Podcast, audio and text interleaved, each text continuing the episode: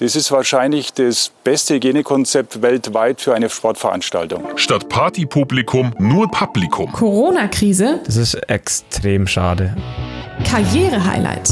Heute sind wir alle über uns hinausgewachsen. Wir haben jeder für sich wirklich einen unglaublichen Job gemacht und dass wir hier Gold gewinnen können, hätte keiner gedacht. Starten zu können mit drei super Jungs ähm, bei der Heim-WM, das ist einfach ein Traum, der heute in Erfüllung gegangen ist. Kurioses. Ja, da wird es heute Abend sicher mal ein Bier geben. Ähm, das ist ja auch gut für die Regeneration. Fußballspieler, oder? Mhm. Der hat mal einen Spruch geprägt. Hast du Scheiße am Fuß, hast du Scheiße am Fuß. Würdest du unterschreiben heute? Janosch hat nicht mal einen Ski am Fuß gehabt. Die nordische Ski-WM bei Ski Happens. Die WM kommt richtig in Fahrt. Tag 4. Und Tag 4 heißt heute, wenn wir auf die Zahlen gucken, zwei Medaillen für Deutschland, drei für Oberstdorf. Darüber haben wir zu sprechen und auch über Kurioses, was äh, unschön war. Aber dazu kommen wir gleich noch. Wir sind, ich bin Moritz Batschat und mir zugeschalten Corinna Horn. Hello. Und wir müssen ja ähm, mit der Noko anfangen. Ganz logisch. Hast du heute früh zeitig, weil du warst noch langlaufen, Ja. hast du es hast pünktlich geschafft, um dir das Springen anzugucken? Nee, ich habe es tatsächlich nicht pünktlich geschafft. Also ich glaube, ich habe noch zwei Interviews gesehen am Ende vom Finzi und vom Erik, aber das war's. Tja. Aber immerhin warst du langlaufen im Gegensatz zu mir. Das stimmt. Also das, ist, also das kann man ja vielleicht auch als Commitment werfen, äh, werten bei einer nordischen Skiweltmeisterschaft. Ja, aber gucken wir uns doch die Noko direkt an. Ähm, und zwar erstmal das Springen. Und zwar haben, wurde für den Teamwettbewerb wurde umgestellt. Also es waren nicht dieselben vier Starter wie im Einzel, nämlich ist Johannes Ritzek rausgefallen, das war abzusehen. Und Terence Weber kam ins Team, weil er ein sehr starker Springer ist.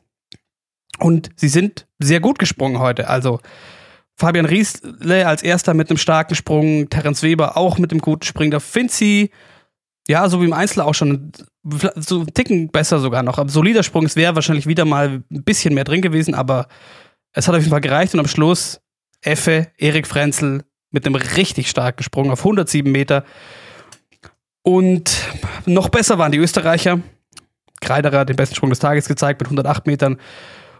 Und das bedeutet am Ende des Tages, dass Österreich als Erste ins Rennen gingen danach mit 25 Sekunden auf Deutschland, 30 auf Japan und 35 auf Norwegen. Es hat sich gezeigt, dass ja Magnus Rieber wieder mal nicht davon springen konnte. Ist auf 100 Meter gesprungen heute.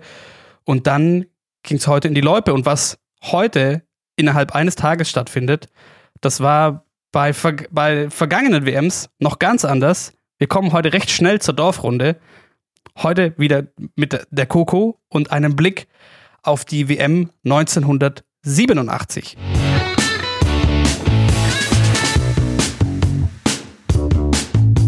Dorfrunde. Über 34 Jahre ist es mittlerweile her, da liefen die deutschen nordischen Kombinierer um Hermann Weinbuch, Hans-Peter Pohl und Thomas Müller in Oberstdorf zu Team Gold. Damals fand die Kombination nicht nur an einem Tag, sondern noch an zweien statt. Und auch liefen 1987 keine Vierläufer, sondern nur drei, jeweils 10 Kilometer. Thomas Müller war der Erste, der über den Backen ging aus dem Trio des Deutschen Skiverbandes. Und der zweite war dann Hans-Peter Pohl, der Sonnyboy aus dem Schwarzwald. Immer lustig und zu guten Sprüngen aufgelegt, Hermann Weinbuch aus Berchtesgaden. Nach dem Springen führten die Deutschen 1987 mit knapp zwei Minuten Vorsprung vor den Norwegern.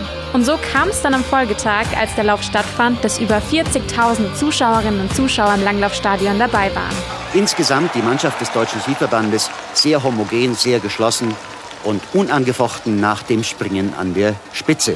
Thomas Müller kann sich auch heute noch genauestens an die letzten Minuten vor seinem Start erinnern. Ich saß noch in der Umkleidekabine nach dem Warmlaufen und habe mich gesammelt und da ist diese Spannung eben entstanden zwischen es könnte ja schief gehen oder die Vorfreude eben auf den bevorstehenden Sieg. Mit dieser Spannung, die eigentlich den Sport ausmacht, bin ich dann raus. 40.000 Leute haben gejubelt.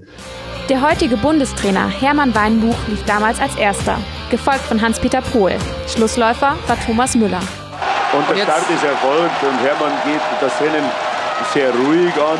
Er läuft natürlich jetzt ein einsames Rennen gegen die Uhr, ohne den Gegner überhaupt einmal zu sehen. Und das ist sicherlich eine Belastung für ihn. Und wie wir Hans-Peter Pohl kennen, wird er sagen, Hermann, du hast es super gemacht. Danke für diesen riesigen Vorsprung. Ja, auf geht's, Hans-Peter. Thomas. Bin dann als Erster ins Ziel gelaufen und wir sind uns in den Arm gelegen. Und die 40.000 haben dann ein Lied gesungen, so einen Tag, so wunderschön wie heute. Normalerweise läuft mir bei so einem Lied nicht, läuft nichts kalten Buckel runter, aber da war das schon sehr ergreifend. Auch wenn er 34 Jahre später noch zurückdenkt, hat er immer noch Gänsehaut. Auf die Frage, wen er im heutigen Teamwettbewerb denn aufstellen würde, ist seine Antwort klar. Zwei Oberstdorfer müssen es sein. Ja, ich würde auf jeden Fall die zwei Oberstdorfer ins Team stellen. Am liebsten hätte ich vier Oberstdorfer drin. nee, Spaß beiseite, aber den Vinzenz und den Ritschek wäre schön, wenn die im Team sein könnten. Boah, ich würde den Vinzenz Schluss laufen lassen. Es kommt natürlich auf das Sprungergebnis an und den Erik Frenzel vielleicht vorne hin, den Riesle als Vorletzten und den Ritschek als Zweiter. Vinzenz auf jeden Fall am Schluss, weil er doch meisten Punch hat im Zielsprint.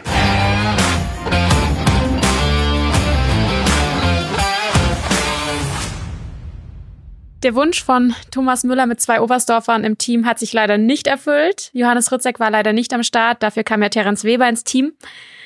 Und zu dem auch ähm, genannten Punch von vom Finzi kam es am Ende ja leider gar nicht, muss man sagen. Ja, ähm, also es kam auf, vor allem nicht zu dem, zu dem Zielsprint, auf den man vielleicht gehofft hätte, Rieber gegen Finzi. Und er musste eigentlich seine zwei Runden so gut wie komplett alleine laufen. Ja. Größtenteils. Und es sah auch, da wurde auch drüber gesprochen im Fernsehen, der sah nicht so aus wie sonst. Wir wollen jetzt nicht zu viel über ihn reden, wenn er, wenn er schon mal nicht da ist, wenn wir aufzeichnen. Aber es hieß ja, es sah nicht so aggressiv aus. Das ist mir schon auch aufgefallen. Ich ähm, lasse mir das aber schon erklären, wie sie es auch haben, dass die Deutschen sehr mit den wechselhaften Bedingungen gekämpft haben. Also es gab Passagen, die waren dann schon wieder sehr weich und tief, dann teilweise war es doch aber auch wieder in schattigen Passagen recht, recht, also verhältnismäßig eisig noch. Und am Ende, und da, darüber würde ich gerne mit dir, mit dir sprechen als erstes, ähm, für dich als Außenstehender, wie, wie wertest du diese Silbermedaille jetzt? Weil, also, wenn es einen Wettkampf gibt, wo das Ziel ganz klar ist, Goldmedaille, dann ist es ja wohl das Team bei der NOCO. Viele sagen ja, okay, das ist jetzt eher eine verlorene Goldmedaille, aber so würde ich das gar nicht sehen, weil ich finde schon, dass sie wirklich Silber gewonnen haben und ich finde auch, dass sie super happy mit der Silbermedaille sein können. Man muss einfach sagen, Norwegen war heute schlicht und einfach besser. Die haben einfach ja. im Laufen vier super Athleten gehabt und das hatten wir halt heute leider nicht. Terence Weber ist halt läuferisch einfach nicht so stark wie die anderen drei, aber auch die anderen drei haben heute, würde ich mal sagen, nicht das abgerufen, was sie vielleicht können. Ja, da kommt aber eben auch dazu, dass also die Deutschen ja so unfassbar davon profitieren, von diesem Zug, den sie immer, wie immer wieder heißt, ja. der deutsche Zug, den sie bilden können sonst. Und heute es mussten eigentlich fast alle, also gut, Terence Weber hat es ja eigentlich recht gut gemacht am Anfang. Ja. Dass er sich eben, also er musste Akito Watabe recht schnell an sich vorbeigehen lassen, das war absehbar. Aber den, an den hat er sich eine Weile lang noch ganz gut dranhängen können. Aber die anderen drei sind ja dann effektiv das Rennen, wie gesagt, alleine gelaufen. Und ich glaube, das, das war schon auch ein Faktor einfach, weil sie das nicht gewohnt sind zum Großteil. Voll. Ich meine, wenn du mit jemandem zusammenläufst, dann kann man sich ja auch gegenseitig immer ein bisschen ziehen und vielleicht auch noch ein bisschen mehr pushen, noch ein bisschen mehr ans Limit gehen, als wenn man alleine läuft. Deswegen war das sicherlich ein Nachteil. Ja. Wer mir auch Like getan hat, wieder mal, war äh, Johannes Lamparter Einfach, Leidtun ist, Leidtun ist ein starkes Wort dafür, aber im Sinne von, ähm, ich war wieder so beeindruckt von dem und es, und so, man meint eigentlich so, okay, das, das muss für noch weiter vorne reichen, hat es dann aber nicht. Der ist ja ähm, gestartet für die Österreicher und bei denen war die Taktik ganz klar. Ich hab, bin wieder drauf gekommen, was gestern war. Einfach durchkeulen, ja. Und das hat er auch gemacht, weil den Österreichern klar war, wir müssen am Anfang so viel Abstand aufbauen wie geht, weil hinten raus holen wir es nicht mehr. Voll. Ging er dann auch nicht mehr auf. Ähm, wenn wir es mal durchgehen, also die Deutschen eben in der Reihenfolge Weber, Riesle, Frenzel, Finzi. Das hat mich ähm, insofern ein bisschen überrascht, als dass ich mir schon hätte vorstellen können, dass man mit Erik Frenzel startet. Echt? Ja. Mich hat das gar nicht überrascht, muss ich sagen. Also Hermann Weinbuch hat es ja dann auch im Interview erklärt, dass es einfach am meisten Sinn gemacht hat, Terence Weber als schwächsten Läufer noch die, den, also die einfachsten Bedingungen zu geben. Ja.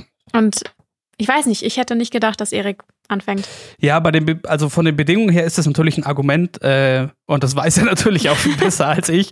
Ähm, aber ich, ähm, das Argument für Frenzel als Startläufer ist halt eben, und da haben wir schon oft drüber gesprochen, dass er einfach ein sehr hohes Grundtempo gehen kann. Und da kann man jetzt natürlich nur mutmaßen, was das vielleicht für einen Unterschied gemacht hätte. Aber es hat sich ja am Ende des Tages doch auch gerecht. Also das ist natürlich das, das, das Für und Wider daran, Terence Weber als, als schwächsten Läufer von diesen vier ähm, als ersten laufen zu lassen. Klar, er hat die, die besseren Bedingungen, aber trotzdem, wenn die anderen besser sind und der verliert so, Ja. dann müssen die drei danach bei schlechteren Bedingungen das wieder reinlaufen. Und das war es ja am Ende des Tages auch. Mm, Und darum hätte ich mir schon auch vorstellen können, eben, dass es vielleicht ein Rezept gewesen wäre, so Erik Frenzel diese guten Bedingungen zu geben und nicht ganz so wie die Österreicher, aber mit einem ähnlichen Ansatz. So, hey, geh hohes Tempo, Hm. bau so viel auf, wie du kannst. Dann vielleicht Terence Weber, der mit einem Polster starten kann. Als zweites, wo die Bedingungen vielleicht immer noch okay sind. Und dann Riesle und der Finzi. Ja, ich verstehe schon auch deine Sicht. Also macht schon auch Sinn. Wäre jetzt interessant gewesen, mal zu erfahren, wie es da aus ausgegangen wäre, aber Das werden wir nicht erfahren. ja, Ja, aber ähm, trotzdem, also starke Leistung und da, da bin ich auch bei dir, um das ähm, so abzuschließen. Sie haben auf jeden Fall trotzdem Silber gewonnen. Das war wieder einmal, wieder einmal starke Leistungen von, von, von allen vier. Also gerade, also nach Terence Weber, das, da, war, da war klar, okay, da wird man ein bisschen was verlieren und Fabian Riesler hat sich das äh, wirklich zu Herzen genommen, so mitzunehmen, was geht. Wie der umgefallen ist im Ziel, ähm, das war Wahnsinn. das ist unglaublich und das können wir vielleicht auch nochmal ähm, ansprechen, weil wir da, glaube ich, irgendwann auch mal eine Nachricht bekommen haben. Der Fünfer beim äh, in der Kombination ist sehr trügerisch, weil man meint kürzere Mhm. Distanz, aber es ist so, Die, ja, wie auf der, wie auf der Bahn die Mitteldistanz. Es ist unfassbar schwierig, weil, weil das, das, das Grundtempo halt gleich mal viel höheres ist und viel mehr Attacke. Voll. Ich meine, auf so einem 5-Kilometer-Lauf, der ist halt gleich rum. Und da gibst du halt von Anfang an Vollgas. Und bei den 10 Kilometer, da weißt du halt, okay, das sind jetzt doch noch ein paar Runden mehr. Da ist halt das Grundtempo einfach von Anfang an viel, viel langsamer. Ja, und es ist aber trotzdem lang genug, also im Gegensatz jetzt zu einem Sprint, Ja. als dass man trotzdem so ein bisschen kalkulieren muss. Und dann hast du halt eben in Oberstdorf, du hast zweimal diesen, den, den Burgstall mit drin. Ja. Ho. Also, Das tut weh. das tut, das tut, das tut richtig weh. Ähm, worüber wir mit dem Finz jetzt noch nicht sprechen konnten, aber das können wir mit sich auch in Ruhe mal machen, ist eben das, weil es hieß, eben, haben wir gerade schon gesagt, dass man, dass er auch nicht so nach Attacke aussah wie sonst und er hat auch beständig verloren. Also zum Start, er ist mit, Mhm. mit 26 Sekunden Rückstand gestartet, am Burgstuhl waren es dann 32 und dann, als es erstmal im Starten war, schon, äh, schon 39 und so ging es weiter. Ähm, und Hermann Weinbuch hat auch noch eine Sache gesagt, die ich ganz amüsant fand äh, und so, Ja. so, so, so halbwegs überrascht. So sinngemäß, ja, die Norweger sind hier auf einmal noch mal deutlich besser als im Weltcup auf der Läufe, Loipe. Aber das war, ähm, ja, wie gesagt, sehr stark von, von, von, von den Norwegern, von allen vier. Also sind ja gestartet mit, ähm, mit Björnstad, dann war es Grabak, dann Oftebro und eben zum Schluss ja Magnus Rieber, der heute wieder, wieder, ja, heute eigentlich recht, recht entspannt. Entspannt ist natürlich äh, das falsche Wort, In in Anführungszeichen Anführungszeichen. entspannt, das zu Ende laufen konnte. Da ist mir ein Bild im Kopf geblieben, wie der Finzi ins Stadion kommt und einmal nach links, Mhm. nach links schauen, schauen muss. Und Jan Magnus Rieber auf der anderen Seite läuft wieder aus dem Stadion raus. Das, war, das hat mir, ja, das hat mir irgendwie dann doch leid getan. Aber wie gesagt, trotzdem eine Silbermedaille, die, und das hat Ronny Ackermann gesagt, und das ist, glaube ich, ähm, ein guter Punkt so. Es ist ein Erfolgserlebnis, weil es steht ja noch eine Woche an die Großschanze. Wir haben noch den, den Teamsprint und da ist mit den Deutschen auf jeden Fall zu rechnen. Ähm, und eben das Einzel von der Großschanze. Und dass die Silbermedaille im Team vielleicht genau der richtige Ansporn ist. Also so, so genau hat er es nicht gesagt, aber das würde, würde ich mir jetzt mal noch so dazu reimen, weil ähm, es ist ein Erfolgserlebnis, aber trotzdem, man hat gemerkt, es, es fehlt noch dieser, dieser, dieser, dieses letzte bisschen nach oben und das aktiviert vielleicht nochmal, Mhm. oder ich sag mal, erzeugt vielleicht so eine positive Aggression in Anführungszeichen, die dann nochmal einen Schub gibt. ja voll, ich würde nämlich auch sagen, es war wirklich eine hart erkämpfte Medaille und ich glaube, die Jungs sind jetzt erstmal froh, dass jetzt erstmal die erste Medaille da ist. Und ich glaube, das ist schon erstmal eine große Erleichterung für alle gewesen. Ja. Auf jeden Fall. Wir haben auf uns auf jeden Fall sagen lassen, da findet sie uns noch geschrieben, dass äh, das, das, das Medaillenbier schmeckt auf jeden Fall. Wir hoffen, er, er kann es genießen und ähm, sind, wie gesagt, sehr gespannt auf die nächste Woche. Und? Und das ist ja, ja? Ja, ich wollte eigentlich sagen, dann kommen wir doch zum Langlauf, oder? Wollte ich auch sagen. Es ist nämlich noch viel mehr Kurioses passiert heute. Draußen im Ried. Und ähm, ich würde gerne anfangen mit einer Sache, die ich mir dachte. Ziemlich am Anfang.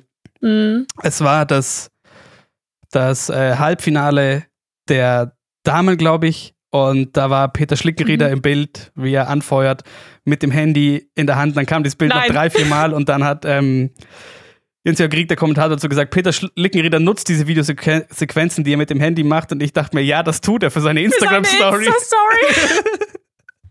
genau das habe ich mir auch gedacht. Ich dachte mir so, nein, der nutzt das jetzt nicht unbedingt, um jetzt noch irgendwie Technik zu besprechen oder zu analysieren. Der nutzt das eiskalt für seine Insta-Story. Ja. ja, da haben wir uns dasselbe gedacht. Ja, das ist natürlich, das ist natürlich noch einfach. Weißt du, wir müssen irgendwie schauen, dass wir dass wir Leute vor Ort akquirieren, die für uns den Content machen. Voll. Vielleicht können, ist das der nächste Step. In zwei, drei Saisons sind wir vielleicht so weit, dass es, dass es eine ganz neue Generation GoPro gibt, also die wir im Finzi mitgeben und dann kommt das Material direkt von der Strecke. Wird gleich rübergeschickt. ja, direkt, genau, direkt irgendwie ähm, per Internet. Genau, aber es stand an eben der Teamsprint bei den Damen und den Herren und der Teamsprint ist eine Disziplin, die debütiert hat bei Weltmeisterschaften. Auch in Oberstdorf 2005 gab es das zum ersten Mal und heute gab es auch noch eine Regeländerung. Und zwar die ersten vier jeweils aus dem Halbfinale kamen weiter. Da hat sich auch unter anderem Peter Schlickenried dafür eingesetzt, weil die Temperaturbedingungen sich zwischen den beiden Halbfinals jeweils so krass unterschieden haben. Und dann müssen wir eigentlich auch schon direkt auf das Halbfinale der Herren kommen. Sebi Eisenlauer und Janusz Brugger. Und sie haben es eigentlich sehr, sehr gut gemacht, waren immer in aussichtsreicher Position, aber auch nicht zu viel gleich am Anfang, ähm, am Anfang äh, sich, sich, sich verausgabt, immer in guter Position. Und dann ist etwas passiert, was eigentlich nie passiert. Ja, es war, also wirklich, es war wie verhext heute. Also sowohl bei den Damen als auch bei den Herren. Und bei den Herren ist ja ein Österreicher, ist ja Janosch so auf den, auf den Ski gefahren gewissermaßen und ähm, den, seine Skispitze hat dann die Bindung vom Janosch ähm, praktisch geöffnet, muss man eigentlich so sagen. Und dann war er doch nur noch mit einem Ski unterwegs und musste dann wieder zurück, sich sein Ski wieder anschnallen und also ich habe richtig mitgelitten. Dazu von dir kurz. Wie macht man im Normalfall so eine, so eine Bindung auf und wie leicht geht das? Boah, ich kann dir das echt nicht sagen, weil ich nie Atomic gelaufen bin. Und es gibt unterschiedliche okay. Bindungen. Und ich bin immer die Rottefeller Bindung äh, von Fischer gelaufen. Und da ist das System noch mal ein bisschen anders wie bei der Atomic-Bindung. Und ähm, Janosch hat sie auch erklärt, wenn eben die Skispitze diese Bindung berührt, wo du eigentlich eben mit dem Finger reinfahren würdest, ja. dann geht sie halt auf. Genau, das hat er eben gesagt. Die neue Atomic-Bindung ist äh, vor allem so breit wie der Ski und der Clip ja. ist an der Seite. Aber trotzdem, also da, da würde ich dich auch äh, gerne kurz, sorry, korrigieren. Also wenn man sieht, er ist ihm ja nicht wirklich über den Ski gefahren, sondern die, die haben sich eigentlich nicht berührt, sondern ja. die, die Skispitze des Österreichs hat sich quasi perfekt diese Stelle getroffen. Das Millimeter Arbeit in Anführungszeichen. Und äh, Miriam Neureuter als Expertin hat es eigentlich auch gesagt, das passiert ja einmal in deiner Karriere. Bei den Deutschen ist es jetzt in dieser Saison schon zum zweiten Mal passiert. Viktoria Karl hat es da auch schon getroffen. Und ich würde sagen, wir wären ja nicht She Happens, wenn wir nicht direkt beim Betroffenen nachgefragt hätten. Hier noch kurz der heutige Tag aus der Sicht von Janosch Broger.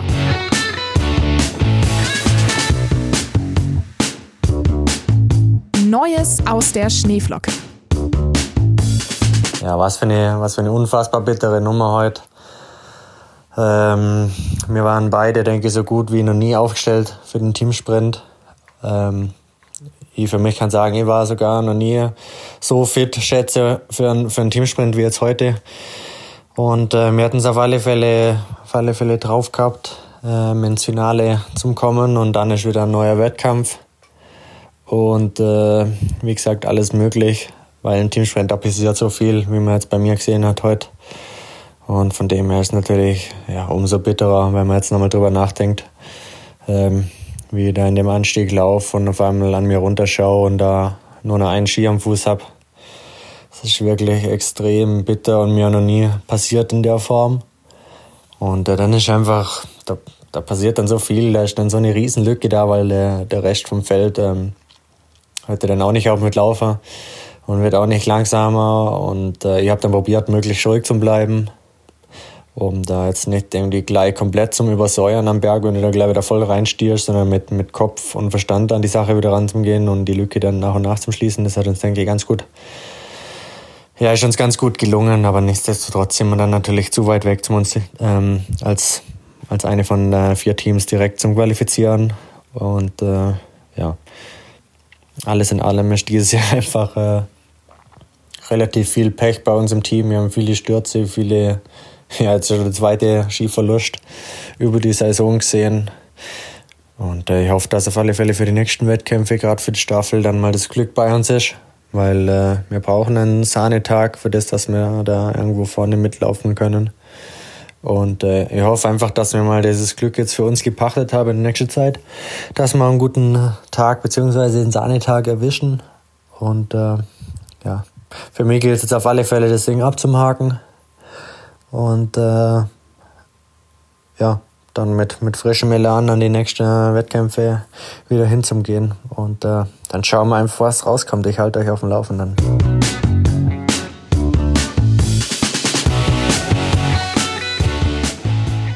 Ja, Janosch hat es gerade schon gesagt, er greift nächste Woche wieder an und nächste Woche wird nicht mehr die ARD übertragen, sondern es wird zum ZDF gewechselt. Und da wird unter anderem Miriam Neureuter dann nicht mehr als Expertin vor Ort sein. Und ich muss sagen, heute war schon wieder so eine Situation, da habe ich mich echt schon wieder ein bisschen aufgeregt, weil ich mir so dachte, muss man Miriam Neureuter jedes Mal wieder erneut vorstellen? Ich finde, sie ist so eine Person, die man eigentlich kennt. Und ich frage mich dann wirklich, muss man wirklich bei jedem Rennen wieder sagen, okay, sie war Weltmeisterin, sie war mal Biathletin etc. Ja. Ja, finde ich. Also ich, unabhängig jetzt von der Person Miriam Neureuter, finde ich, dass sie das eh ähm, ziemlich ausgeschlachtet haben. Das, so wie wir es jetzt ähm, in dem Beitrag mit Thomas Müller hatten, auch mit Ronny Ackermann als Kombinationsexperten. Jede zweite Frage war, ja, wie war aus deiner Sicht? Wie war es bei dir? Also, mhm. Also nat natürlich ist das genau das, was von, von einem Experten will. Aber es, also mir war es ein bisschen zu viel und bei Miriam Neureuter. Ähm, es ist schwierig, weil der Name, also ich, der Problem ist, glaube ich, halt einfach der Nachname tatsächlich. Ja. Ich, und ich glaube, man macht so oft, weil halt die Leute immer sofort Felix Neureuter im Kopf haben. Und ähm, da muss ich sagen, finde ich es dann doch tatsächlich also ist es mir lieber, wenn man das so sagen kann, dass sie nochmal einordnen, äh, wer sie ist für die mhm. Zuschauer, die das nicht wissen oder die vielleicht nicht mitbekommen haben, dass sie geheiratet hat oder die nach, wie auch immer. Was mich aber noch mehr gestört hat, war am Anfang oder vor der WM, im Vorlauf, da war auch ähm, hier, na, wie heißt nicht Blickpunkt Sport, mhm. äh, mit ihr und dann ging es erstmal wieder nur um, um also um diese Felix. Connection zu, zu, zu Felix Neuronde. Das nervt mich dann doch. In, ja, Im Sinne von immer wieder, ja, dein Mann war ja gerade erst für uns in, äh, in Cortina, jetzt bist du in Oster. Und das, muss ich sagen, finde ich dann doch äh, auch höchst unangenehm. Und auch das erste, das erste Interview mit ihr vor Ort in Oberstdorf, da ging es dann erstmal irgendwie um die Kinder und überhaupt. Und ich denke mir so, ja, mhm. okay, das sind natürlich alles Geschichten, die man erzählen kann, keine Frage. Aber trotzdem ist die Frau da, weil sie absolute Expertin ist, was Skilanglauf angeht. So. Und das ist erstmal so ihre Legitimation da und ähm, und dann bin ich, wie, gesagt, vollkommen bei dir. Ähm, so, dann so, sollte es eigentlich auch nicht sein, dass man das jedes Mal wieder, wieder erklären muss. Ja, ich muss auch sagen, ich bin manchmal eh nicht so fein damit, was die öffentlich-rechtlichen irgendwie für so eine Sicht auf den Sport haben. Weil ich finde, es wird immer oft davon ausgegangen, dass halt alle, die das jetzt gerade anschauen, das zum ersten Mal ansehen. Und klar, da magst du welche geben, die das zum ersten Mal ansehen, aber ich denke mal, 90 Prozent, die das schauen, sind Leute, die das, die regelmäßig den Wintersport anschauen. Und ich finde, oft wird einfach auch, man bleibt total an der Oberfläche und ja. geht halt nie in die Tiefe. Und das nervt mich manchmal auch ein bisschen. Ja, ich finde, es wird partiell besser.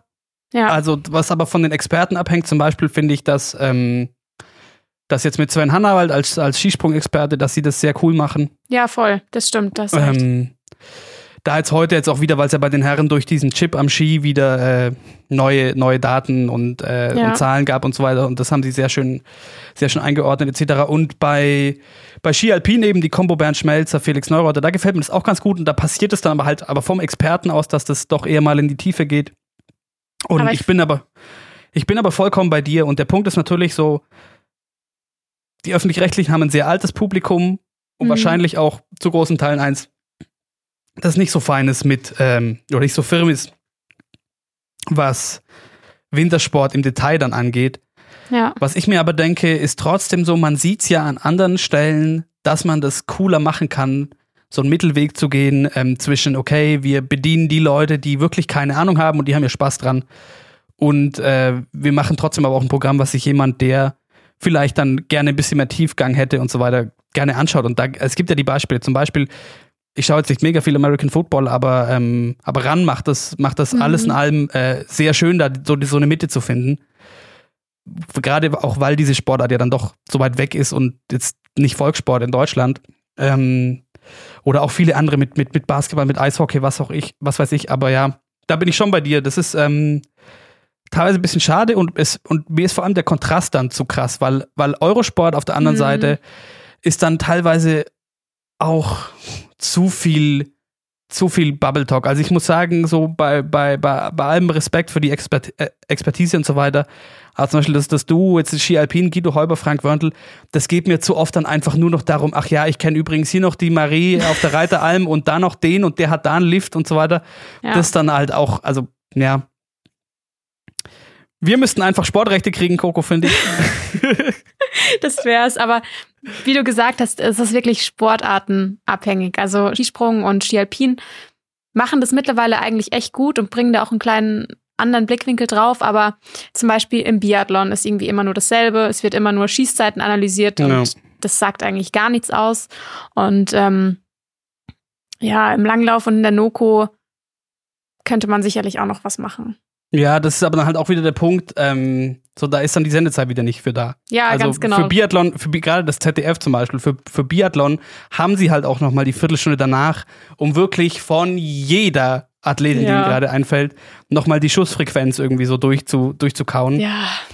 Ähm, Boah, hör mir auf. Und bei der Noko zum Beispiel, wir hatten es ja mit Finzi schon oft, wenn der, weiß ich nicht, 45 Sekunden, nachdem er überspitzt gesagt ist, im Ziel ist, Ja. nicht vor dem Mikro steht, kommt das Interview schon nicht mehr. Ja, genau, das stimmt auch das wieder. spielt halt da wieder mit rein. Ja, aber ich würde sagen, wir sind schon wieder zu weit abgeschweift. Ja, aber um das Ganze zu schließen, ich muss sagen, ich fand äh, Miriam Neureuter als Expertin sehr, sehr cool. Mega.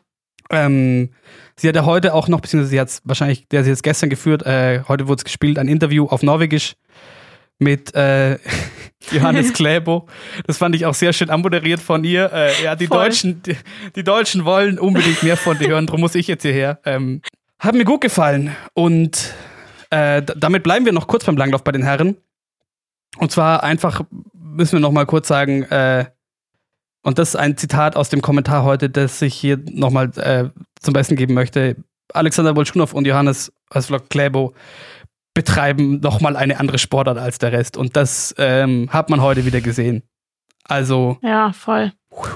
die haben, die haben beide schon, schon die Sprints und den 30er gestern in den, in den Beinen und, ähm, und gerade eben, eben äh, Bolschunow, Amberg, ich dachte mir heute wieder, wie, wie kann das sein? Die also wie, sind- Die sind einfach auf einem komplett anderen Level, muss man sagen. Also die spielen wirklich nochmal in einer anderen Liga gefühlt. Und wenn du siehst, in was für einer Frequenz die da den Berg hochspringen, das ist ja, das ist nicht normal. Und da haben Ja. die anderen einfach keine Chance zu folgen. Ja.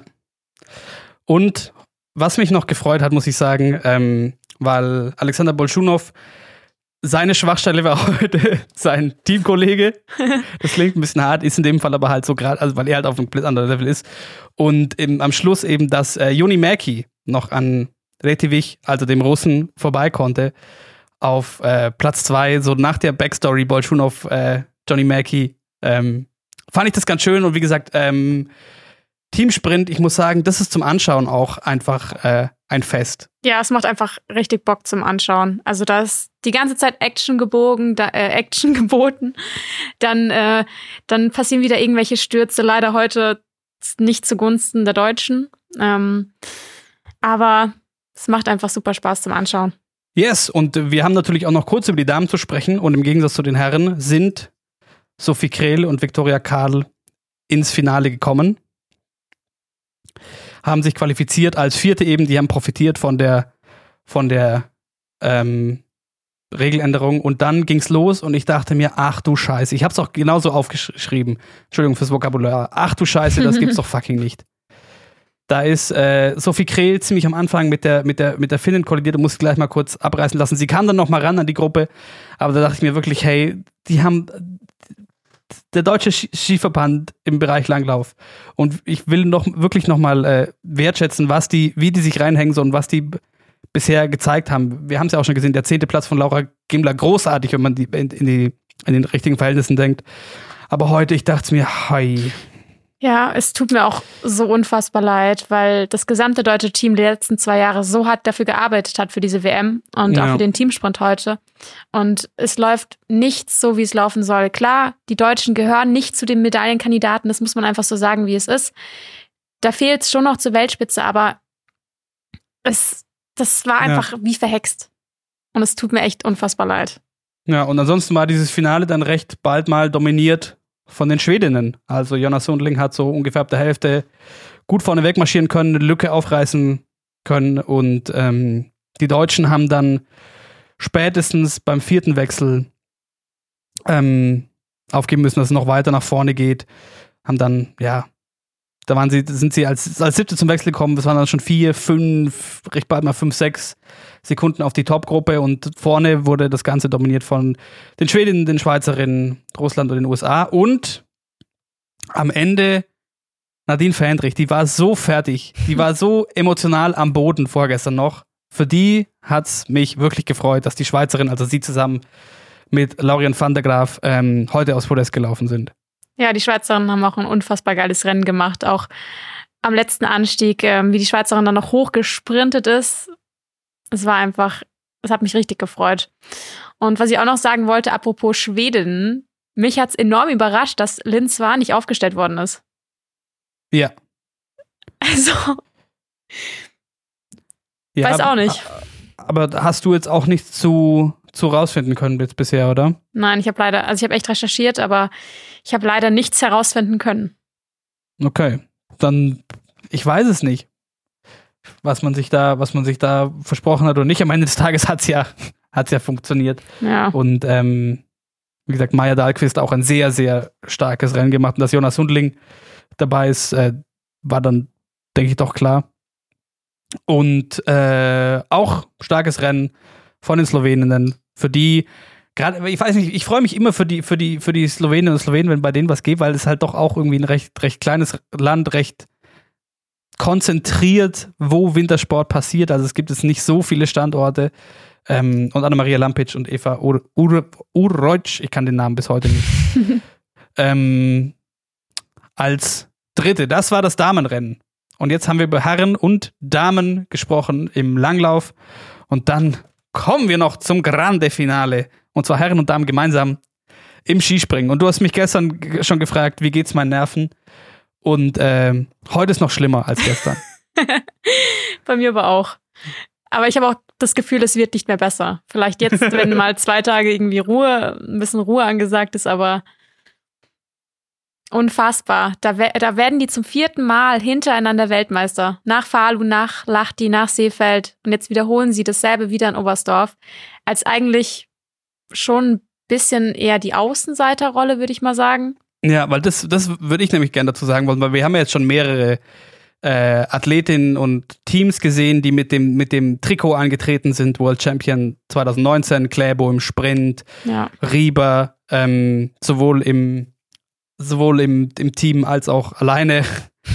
ähm, und wo auch das keine große Überraschung war, dass sie es wieder geworden sind. Aber bei den Deutschen im Mixteam war das ja wirklich nicht zu erwarten. Also da wäre wahrscheinlich auch schon eine Riesenparty heute gewesen bei einer Bronzemedaille.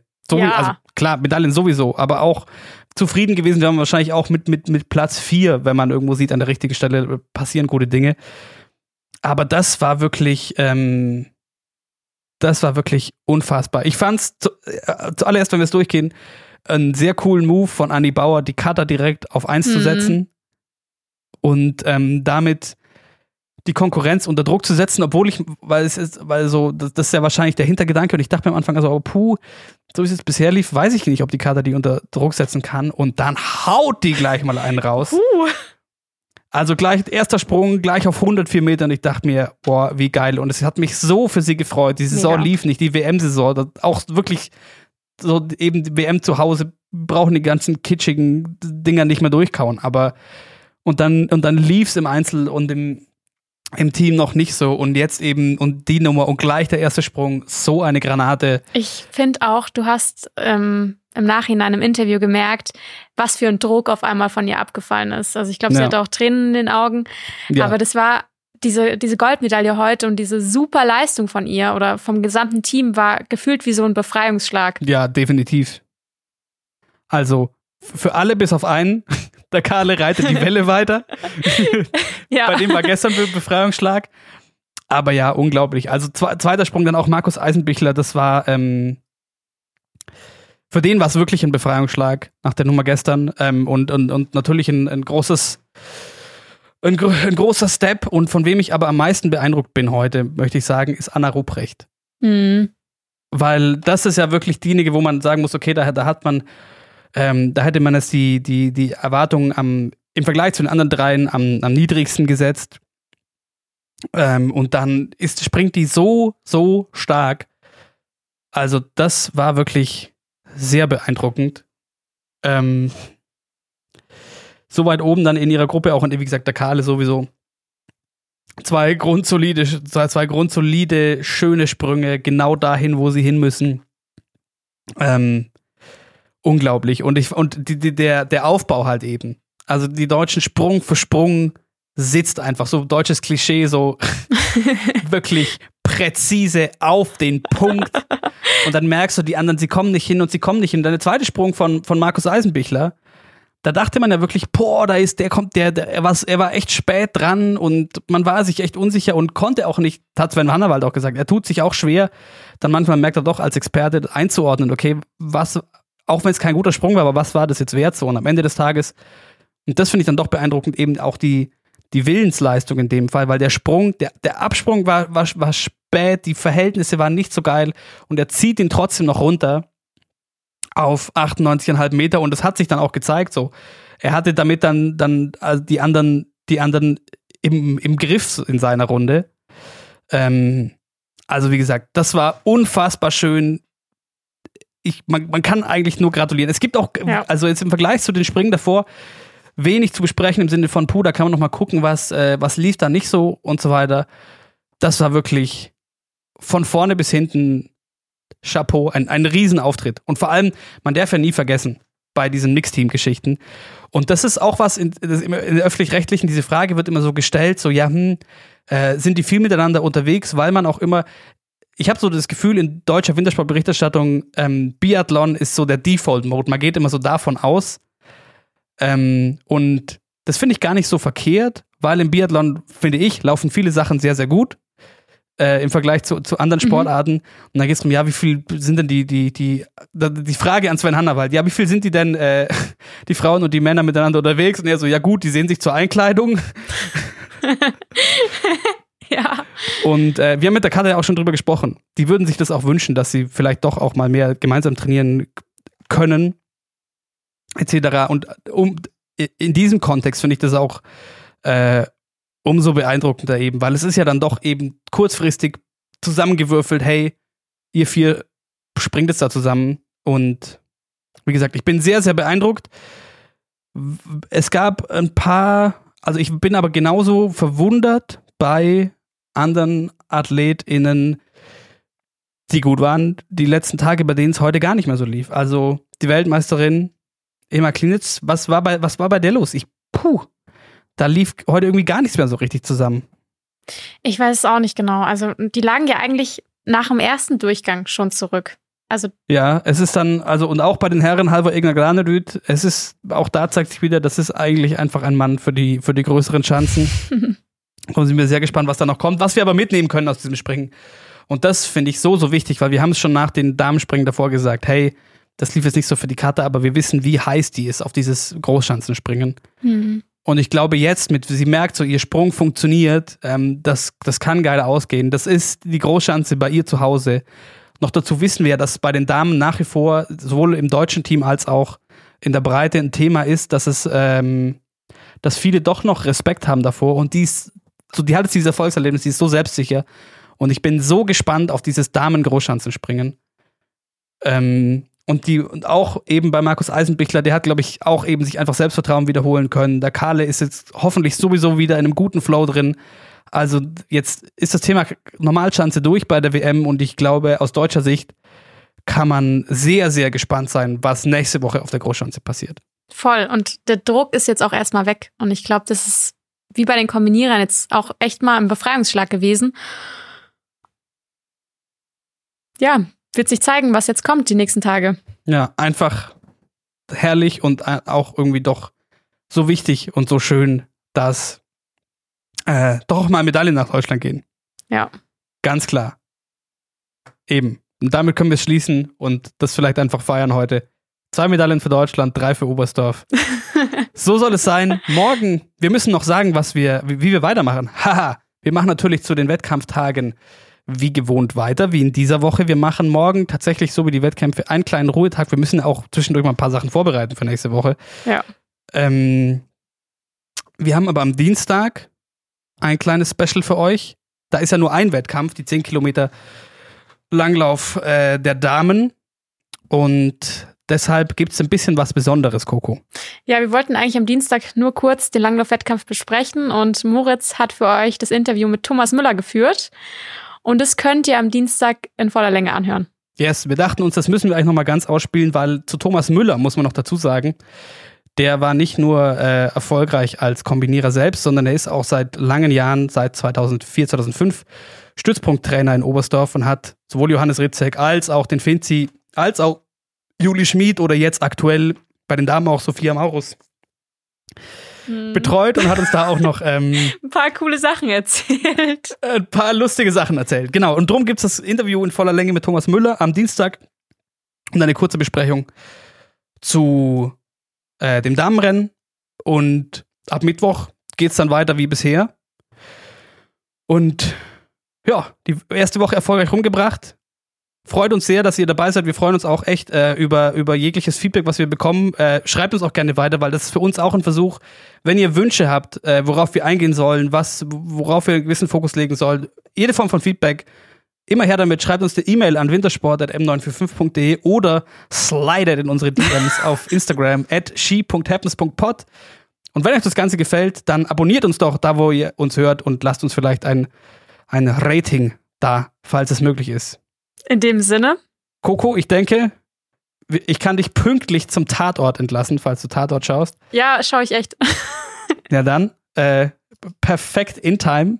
20.08 Uhr ist es am Sonntag, den 28. Februar. Mir macht diese WM doch, auch wenn wir leider zu Hause sitzen müssen, unfassbar Spaß und ich freue mich auf die nächste Woche. Ruh dich gut aus morgen. Wir hören uns am Dienstag. Ja, schönen Ruhetag. Ciao.